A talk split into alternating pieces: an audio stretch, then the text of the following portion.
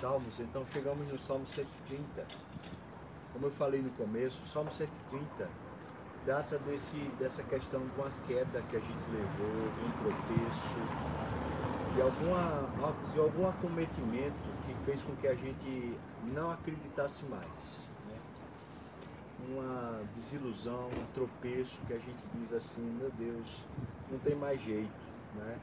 Às vezes a reputação foi para a lama, às vezes, por exemplo, uma empresa que fecha e a gente diz assim, meu Deus, tanto esforço, não tem mais jeito, não tem mais como recuperar. Né? Às vezes um, um casamento que está perto de se desfazer, uma ameaça de divórcio, às vezes um filho que a gente pensa assim, meu Deus, o que é que vai acontecer? Meu filho vai para o inferno, né?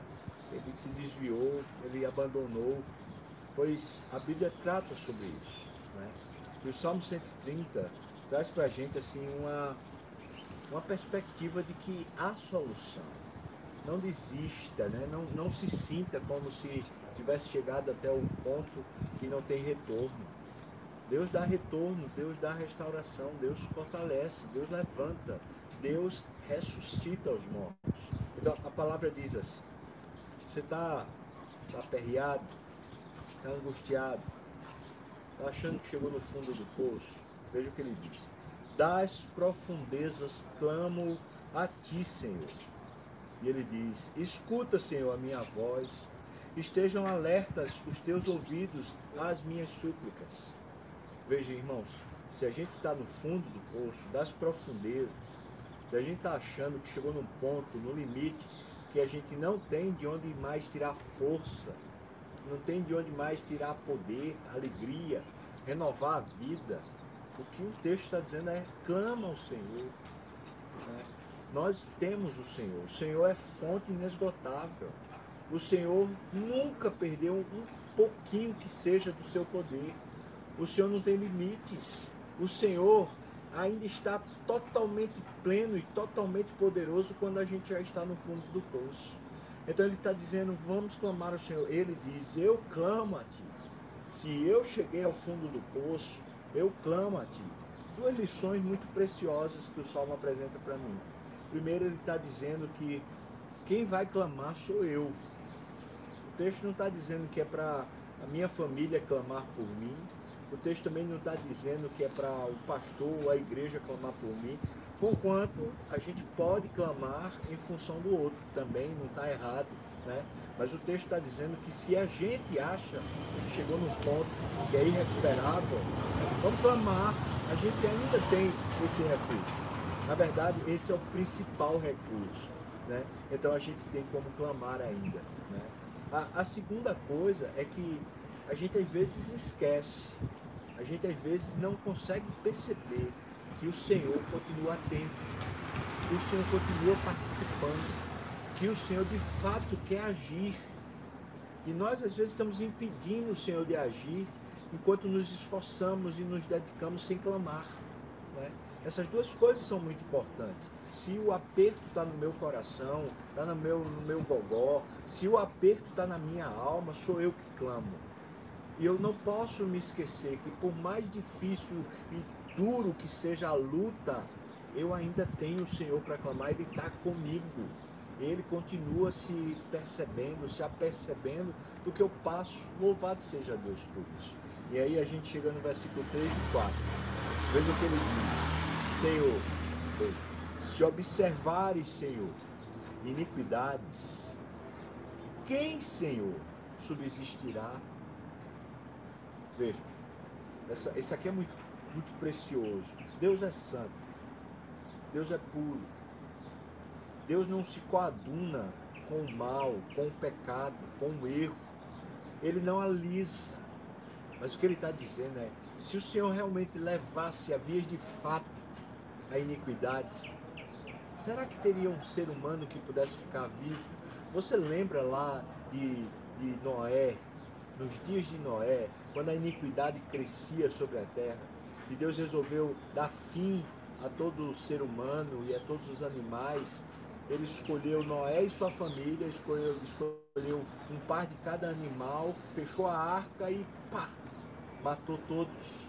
O que ele está dizendo é que nem Noé subsistiria, O fato é isso, somos pecadores. E Deus tem misericórdia suficiente para nos levantar. Ele continua, versículo 4 diz: Contigo, porém, está o perdão para que te temam. Essas duas coisas são muito preciosas para a gente pensar. Né? Duas coisas que estão, são, são ditas aqui. Primeiro, o Senhor tem perdão suficiente para nos levantar do, do, lugar mais profundo, das profundezas mais terríveis. O Senhor continua tendo perdão. E a perdão, o perdão é a força que Deus dá a gente para a gente recuperar, para a gente ver com nossos olhos.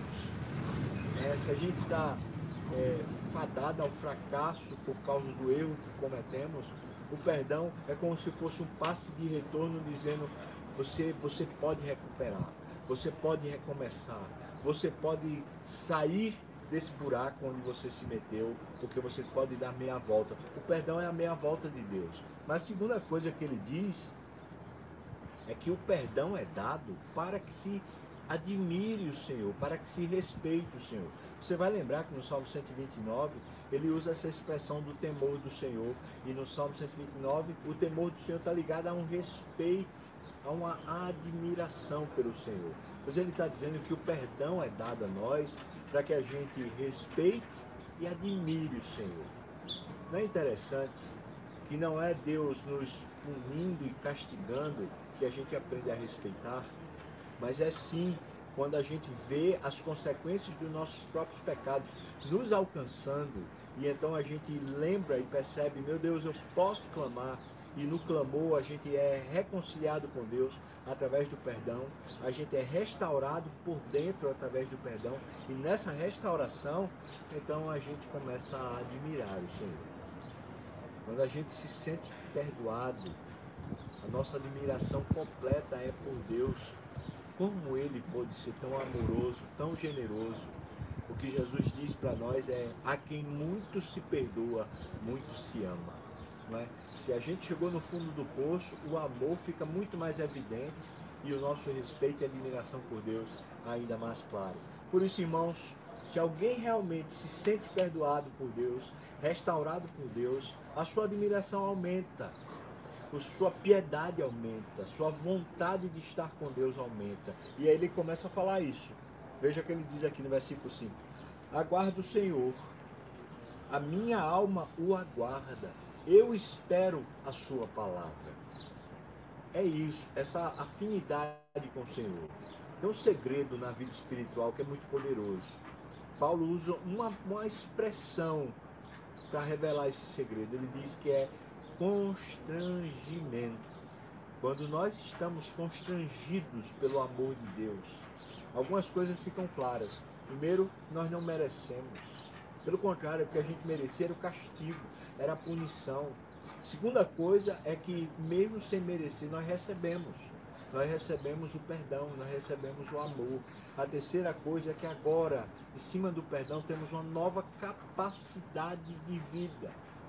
E essa capacidade de vida, fruto do perdão, dessa restauração, é um constrangimento de amor. A gente diz: por que ele me amou se eu não mereço? Por que ele me perdoou se o que eu merecia era o castigo? Por que, é que ele me trata tão bem se na verdade eu merecia era ser maltratado? Por que, é que ele foi para a cruz se na verdade quem merecia a cruz era eu? Por que, é que ele morreu se na verdade quem merecia a morte era eu? Esse constrangimento faz com que a gente viva assim, aguardando o Senhor, querendo o Senhor. Chama-se constrangimento de amor. E ele diz: Eu aguardo pela tua palavra, Senhor. Eu gostaria de voltar a ouvir a tua voz. Você já percebeu que os melhores momentos da nossa vida é quando a palavra de Deus, a voz de Deus, se torna para nós como alguma coisa preciosa. A gente a ouve, a gente a percebe com muito mais clareza. Então ele diz no versículo 6 e 7: A minha alma anseia pelo Senhor mais do que os guardas pelo romper da manhã. É, é, você já foi guarda? Eu, eu fiz o CPOR, né? eu sou oficial da reserva do Exército né? e eu tirava serviço. Na época de aluno, depois na época de oficial. Claro que na época de oficial era outra realidade, mas na época de aluno, que eu ficava lá de sentinela, ficava lá guardando com, com o FAL, né, o fuzil lá, esperando até chegar alguém que me rendesse. Era duas horas, né, acho que duas horas descansava quatro, mais duas horas descansava quatro, isso durante 24 horas. Aquele, aquele período ali que você passa de sentinela, você não vê a hora passar. Você não pode assistir YouTube, você não pode se distrair, ficar olhando para o relento, você tem que estar atento. Acontece que você fica sem ver nada de realmente importante. É quase como se você ficasse esperando que alguma coisa importante acontecesse. E ao mesmo tempo, como guarda, você não quer que essa coisa importante aconteça, porque o que seria a coisa importante para acontecer? Seria alguma coisa ruim, né? Porque você está guardando. Mas aí ele fala que a minha alma anseia pelo Senhor mais do que os guardas, pelo romper da manhã. Na verdade, esses guardas aqui, eles não estão ansiosos pela, por alguma coisa ruim que possa acontecer. O que eles estão aguardando é que quando o sol nascer, eles, eles estão livres, eles, eles não precisam mais ficar de guarda. Né? Então é isso que ele está falando. Um guarda espera pelo rendimento. Quando alguém chega para rendê-lo, ele agora fica livre daquela obrigação. Lembro-me que quando eu ficava lá de sentinela, quando chegava o, o, outro, né, o outro aluno para me render, que eu ia para o quarto para dormir, eu, eu, pensava, só vão ser no máximo três horas e meia aqui para eu dormir, mas como eram preciosas as três horas e meia, até voltar para ser sentinela de novo. Né?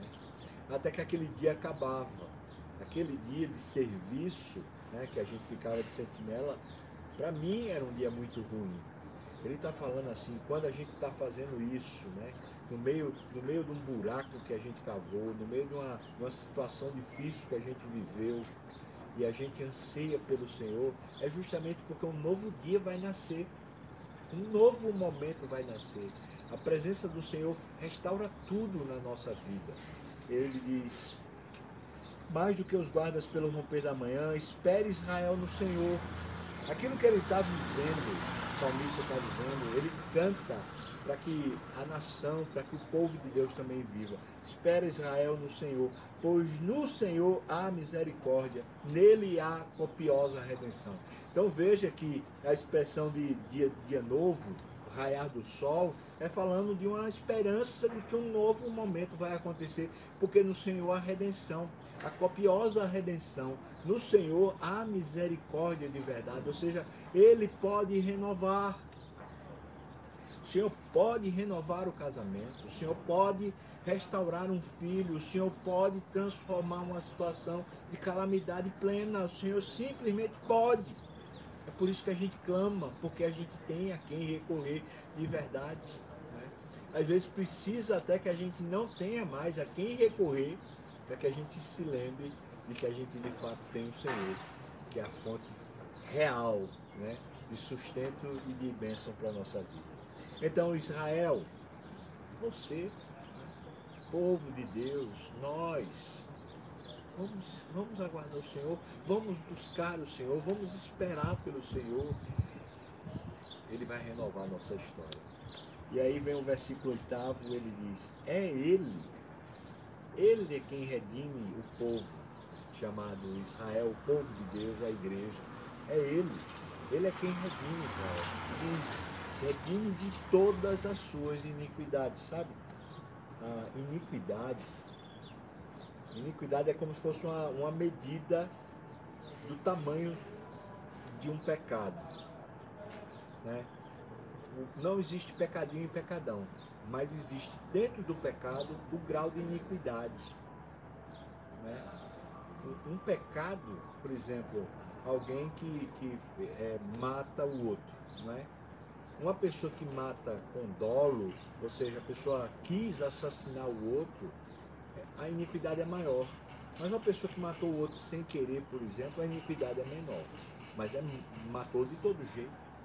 Até a justiça humana reconhece esse grau de iniquidade, pois é, é disso que ele está falando. Veja, Deus não nos resgata apenas do nosso pecado, mas ele resgata de toda iniquidade, ou seja, o mais alto grau de perdição, né? por mais grave que seja a situação, Deus é quem redime. Deus restaura. Então ele está falando, ele faz isso com aqueles que se tornam seu povo. A, a grande solução para a nossa vida é Deus ser nosso Senhor. É a gente voltar a buscar Deus. Deus restaura sim, irmãos. Deus restaura a sua casa. Deus restaura a sua vida. Deus restaura o seu trabalho. Sabe? Se, esse, se tem uma coisa que esse texto parece querer dizer para mim e para você, é que a gente não deveria viver com o fardo da culpa nos gerenciando, nos governando. Eu digo para você, existem dois péssimos administradores do nosso coração. Um deles é o medo e o outro é a culpa. O medo a gente se livra pela fé e a culpa a gente se livra pelo constrangimento. A culpa a gente se livra quando a gente passa de fato a clamar a Deus que arranque de nós, que nos perdoe e que nos renove a vida. Quando a vida vai sendo renovada, em vez de a gente ficar orgulhoso, dizendo, tá vendo, eu consegui, eu superei, é aquilo foi uma fase, agora eu estou melhor. Em vez disso, a gente fala, eu conheço. Eu, eu sei muito bem quem eu sou. Se dependesse de mim, eu só estava fazendo besteira. Mas o meu Deus, e é muito rico em misericórdia, e tem redenção de verdade, ele me recuperou e ele me abençoou. Deus abençoe sua vida.